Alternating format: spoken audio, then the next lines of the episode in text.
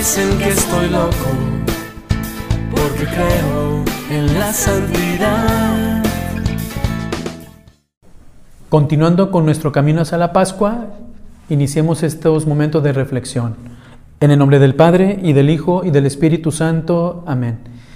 Dios Padre bueno, te adoramos sobre todas las cosas, bendice nuestra persona y nuestra familia, dando la capacidad de abrir nuestro oído y nuestro espíritu para este momento de reflexión Tú que vives y reinas, Padre, por los siglos de los siglos. Amén.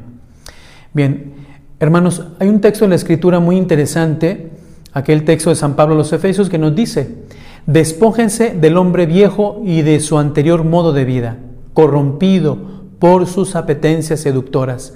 Renuévense en la mente y en el espíritu y revístanse de la nueva condición humana creada a imagen de Dios. Bien, Pablo eh, conoce muy bien la importancia de despojarse de este hombre viejo, es decir, de lo que somos en este momento. Yo te pregunto, ¿cuál es tu hombre viejo?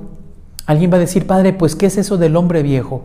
El hombre viejo son aquellas actitudes anteriores que tú vivías. Por ejemplo, te pondré un sencillo. ¿Cuándo fue la última vez que te drogaste? ¿Cuándo fue la última vez que bebiste? ¿Cuándo fue la última vez que te masturbaste? ¿Cuándo fue la última vez que cometiste adulterio? ¿Cuándo fue la última vez que cometiste una, alguna situación que te ocasionó eh, un daño? Bien, eso se llama el hombre viejo. Cuando tú vuelves a retomar aquel hombre viejo que de hace mucho tiempo dejaste de hacerlo. Alguien puede decir, padre, la última vez que me drogué fue hace como un año. Hace cinco años dejé la bebida, hace ocho años dejé de masturbarme, hace 20 años dejé esto. Ese es el hombre viejo. Cuando tú decides hasta este momento, hasta esta circunstancia, tener un cambio de vida, pero te voy a decir algo muy interesante. No por tus fuerzas, sino porque le has pedido al Espíritu Santo esta gracia para que te sostenga. Y cuando te sostiene el Espíritu Santo, bien, la obra la va haciendo Dios. Y dices, llevo una semana, llevo un mes, llevo seis meses, llevo un año, y por ahí entre ese año y lo demás hay una caída. Bien, te voy a decir algo. El hombre viejo es ese. ¿Y por qué lo permite Dios? Bueno, para que te des cuenta que la gracia de Dios es la que basta en tu persona. No te puedes sostener tú solo. Una persona que deja el alcohol, las drogas, etcétera, por sus propias fuerzas, le viene una situación emocional espantosa que no se aguanta. La gente que en ese tiempo de cuaresma deja de beber, deja de tomar, deja de comer, deja de hacer algo, se vuelve neurótica o histérica porque no se apoya en el Señor. Ese es el hombre viejo. El hombre viejo que quiere desaparecer, el hombre que quiere sofocar por una tendencia, por una situación, por una cuestión concreta. Por esa razón, esta generación, te diré, esta generación tiene una, una cuestión difícil de descubrir cuál es su hombre viejo. Este hombre viejo se despoja en qué momento? En el momento que eres consciente. Hombres que ya no luchan ni se esfuerzan por mantener su alma limpia de pecado. Personas que se entregaron sin resistencia eh, a una vida donde el pecado y las malas pasiones rigen sobre toda la propia voluntad sin ni siquiera intentar levantar un dedo para evitar el pecado.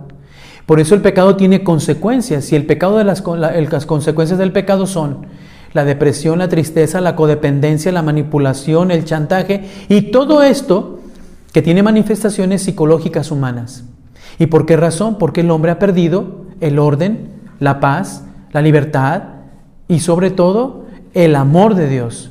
Y por eso el pecado le invade por completo, no encuentra la luz, no encuentra la paz y se sofoca. Esta generación de hermanos tiene como única ley la muerte y el pecado. Y tú lo puedes ver en los rostros, y de verdad ahora lo ves en los rostros más sencillamente en la mirada de cada persona. Bendita pandemia que nos tapó medio rostro y podemos mirar a los ojos, mirarte a los ojos y decirte, ¿cómo está tu interior? ¿Cómo está tu interior? Mata el cuerpo el pecado, mata el espíritu, mata el hermano, mata la conciencia, mata la bondad, mata el amor y todo te será permitido en este mundo, pero en el otro te diré algo muy triste, tendrás que rendir cuenta de todo, de todo eso. Creas o no lo creas, lo aceptes o no, seas de la religión o credo que tú prefieras, bueno o malo, rico pobre, hombre mujer, consagrado o laico, todos tendremos que comparecer ante la presencia de Dios el día de nuestra muerte. Y te voy a dar un dato interesante. Cuando el Papa Juan Pablo II fue electo y también hacía algunas decisiones, él contemplaba en la capilla sixtina el juicio final. Ahí vamos a entrar todos y se verá la realidad y las circunstancias de todos. Por eso San Pablo insiste, despójense del hombre viejo y revístanse del hombre nuevo, ese que da que ha sido creado desde el principio en la santidad y en el amor de Dios. Por eso, cuando el acto conyugal de esos esposos están en la santidad, ese momento el Espíritu Santo infunde, limpia y purifica este regalo de la vida ese amor de Dios, ese hombre que responde con generosidad al llamado que Dios le hace y se dona por completo al amor, que no tiene miedo al amor, al bien, a la caridad, a perderlo todo con solamente, te diré una palabra sencilla, prefiere perderlo todo por ganar la vida eterna. ¿Cuánta gente ¿Cuánta gente a lo largo de la historia ha perdido todo por obtener algo más importante? ¿Cuál es ese hombre viejo al que debemos renunciar por amor a Dios? Al hombre egoísta, al hombre avaro, al tacaño, al lujurioso, al borracho, al idólatra. Y aquí voy a detenerme. Idólatra no es aquel que tiene figuras de santos o, imágenes. No. Idólatra es aquel que se vuelve sobre las cosas dependiente. Te pondré un ejemplo. Hay gente que le pregunto, ¿de verdad amas a Dios sobre todas las cosas? Entonces, ¿por qué te hace sufrir este hijo? ¿Por qué te hace sufrir el dinero, la salud, la casa, el coche, lo que no tienes? Y apenas se te mueven estos idolitos, sufres. Por eso ese es, el, ese es el idólatra. El infiel, el violador, el mentiroso, el ateo, el hipócrita, el jugador y apostador, el flojo e irresponsable. A ese hombre triste y cabizbajo, depresivo y pesimista, perezoso, y amante de la comida, orgulloso y soberbio, asesino, vengativo y abusador, a ese hombre incapaz de amar y de dar la vida por los demás y los enemigos. Por eso tenemos que renunciar a este hombre. Yo no sé si tú tienes identificado cuál es tu hombre viejo. Y vuelvo a la pregunta. ¿Cuál es tu hombre viejo? ¿Cuál? Y si lo tienes bien, bien identificado, tienes que buscar y pedir al Señor, decirle, Señor, yo soy un hombre justiciero, y tienes que identificar por qué eres tan justiciero. Bueno, pues es que en mi casa me pasó esto y esto y esto de niño. Bien, entonces ya conoces que este espíritu justiciero lo traes arrastrando. ¿Y cómo lo vas a, cómo lo vas a dominar? Pidiéndole al Señor que te dé la capacidad de ser humilde y de humillarte. A ese hombre viejo lleno de pasiones desordenadas y deseos contrarios a la propia naturaleza, la homosexualidad, el lesbianismo, la pedofilia, el bestialismo, la necrofilia, el masoquismo, el sadismo, la pornografía o cualquier otra de estas, ¿eh? las artes oscuras, el satanismo, la brujería, los rituales, la santería y todo lo que va en contra de la adoración a un solo y único Dios. Y te voy a decir algo más, que posiblemente nunca lo habéis escuchado. Hay personas que utilizan los objetos religiosos como un talismán, mas no como un signo ¿Qué es un talismán, Padre? Bueno, hay gente que en la cartera carga ah, la estampita de la Divina Providencia, porque si no carga la estampita de la Divina Providencia, le va muy mal, pues equivocación. Hay gente que tiene que cargar la figurita en miniatura, así como una cosa pequeña, de San Judas Tadeo, porque ese es el, ese es el más efectivo. O la gente que se pone una medalla de San Benito, porque, ah, porque es que esta te protege de los demonios. Bueno, pues si te protege de los demonios. ¿Y cuántos demonios traes tú? ¿Cuándo fue la última vez que te confesaste? ¿Cuándo fue la última vez que... Y empezamos a rascarle la vida y te diré, acabarás tirando la medallita, dándote cuenta que tú eres simplemente, buscas eso como un signo de protección, mas no un signo de cambio. Cuando yo, yo llevo al, al cuello la imagen de la Virgen María con una medalla, es porque conozco las virtudes de ella, es porque le pido a ella la gracia que me haga semejante a Cristo.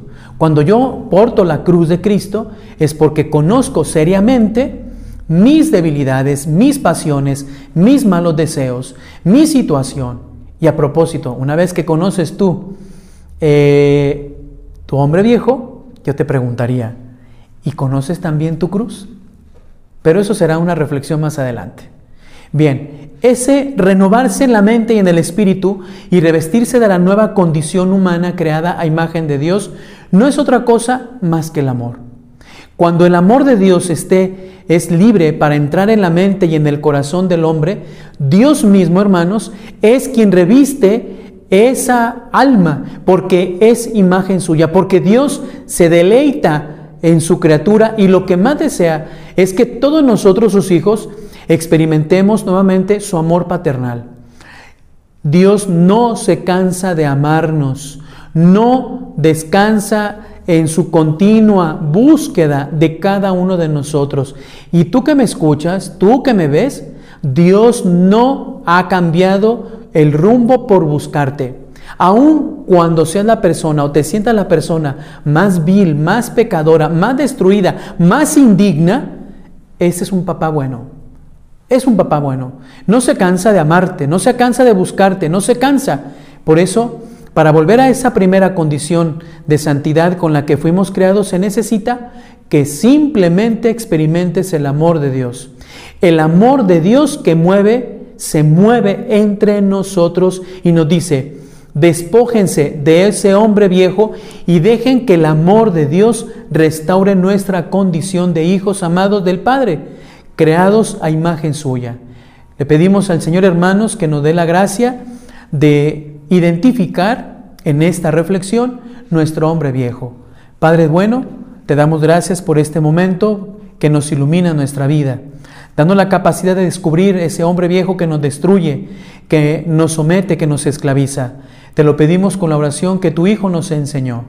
Padre nuestro que estás en el cielo, santificado sea tu nombre Venga a nosotros tu reino, hágase tu voluntad en la tierra como en el cielo. Danos hoy nuestro pan de cada día, perdona nuestras ofensas, como también nosotros perdonamos a los que nos ofenden. No nos dejes caer en la tentación y líbranos del mal. Dios te salve María, llena de gracia, el Señor es contigo, bendita tú entre todas las mujeres, y bendito el fruto de tu vientre Jesús. Santa María, Madre de Dios, ruega por nosotros pecadores, ahora y en la hora de nuestra muerte. Amén. Gloria al Padre y al Hijo y al Espíritu Santo, como era en un principio, ahora y siempre, por los siglos de los siglos. Amén. Y la bendición de Dios Todopoderoso, Padre, Hijo y Espíritu Santo, descienda sobre ustedes y los acompañe siempre. Amén.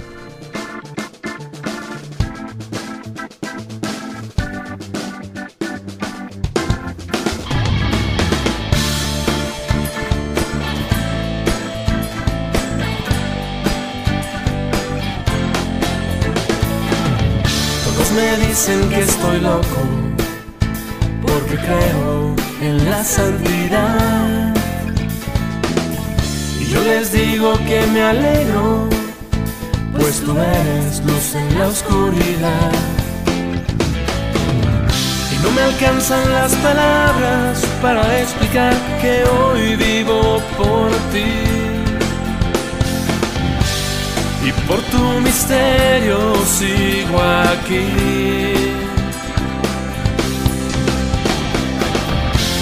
Un trozo de pan me tiene aquí.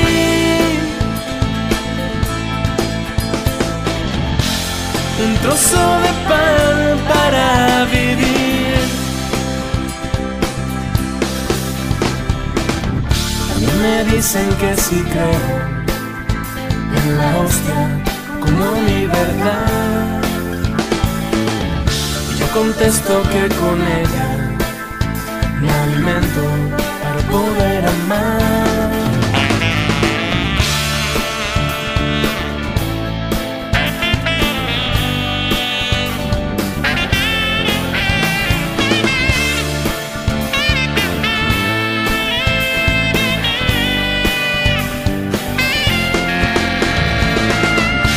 Me dicen que estoy loco porque creo en la santidad.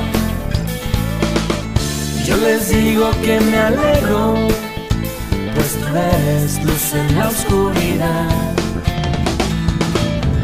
No me alcanzan las palabras para explicar que hoy vivo por ti. Por tu misterio sigo aquí.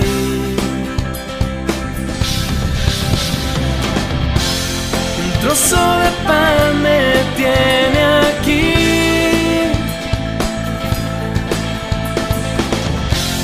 Un trozo de pan para